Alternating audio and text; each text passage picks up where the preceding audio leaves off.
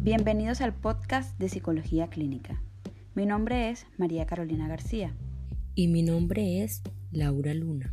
Somos estudiantes del programa de Psicología de la Universidad del Magdalena y vamos a explicarle, de manera breve, una de las técnicas usadas en terapia cognitivo-conductual. Esta es la técnica del pastel.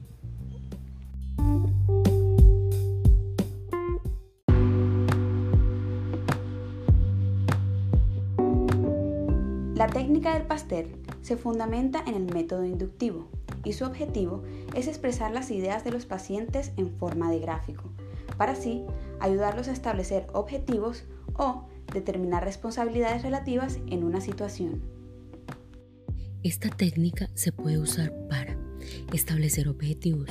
Sirve cuando hay dificultades para especificar los problemas y los cambios deseados. El diagrama representa la vida actual y otro representa la vida ideal. Generalmente se hace para ver la cantidad de tiempo que se dedica a actividades.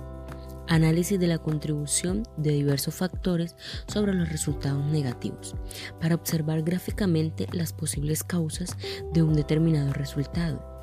Además, se le agrega la medida en que influyeron. Ayuda a que el paciente evalúe en un último término la atribución disfuncional para que pueda considerar más plenamente el resto de las razones. ¿Cómo se realiza esta técnica?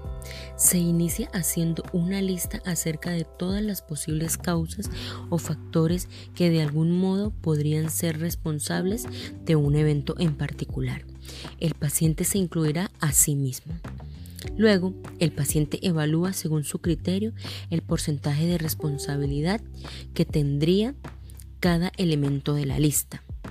Y finalmente, el último elemento de la lista a evaluar será el propio paciente. Estos porcentajes se deben representar en proporciones para cada categoría de la variable en un gráfico de forma de pastel. La técnica es utilizada en pacientes con trastorno obsesivos compulsivos, ya que esta permite el cálculo de probabilidad acumulada basada en el análisis de la secuencia de sucesos que llevan a la catástrofe. Según Van Humpen, en 1994, en su trabajo sobre percepción de responsabilidad personal, nivel de responsabilidad y consecuencias percibidas.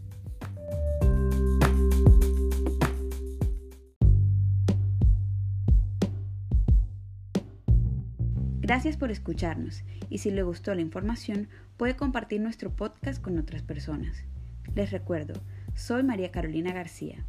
Y yo, Laura Luna. Hasta una próxima ocasión.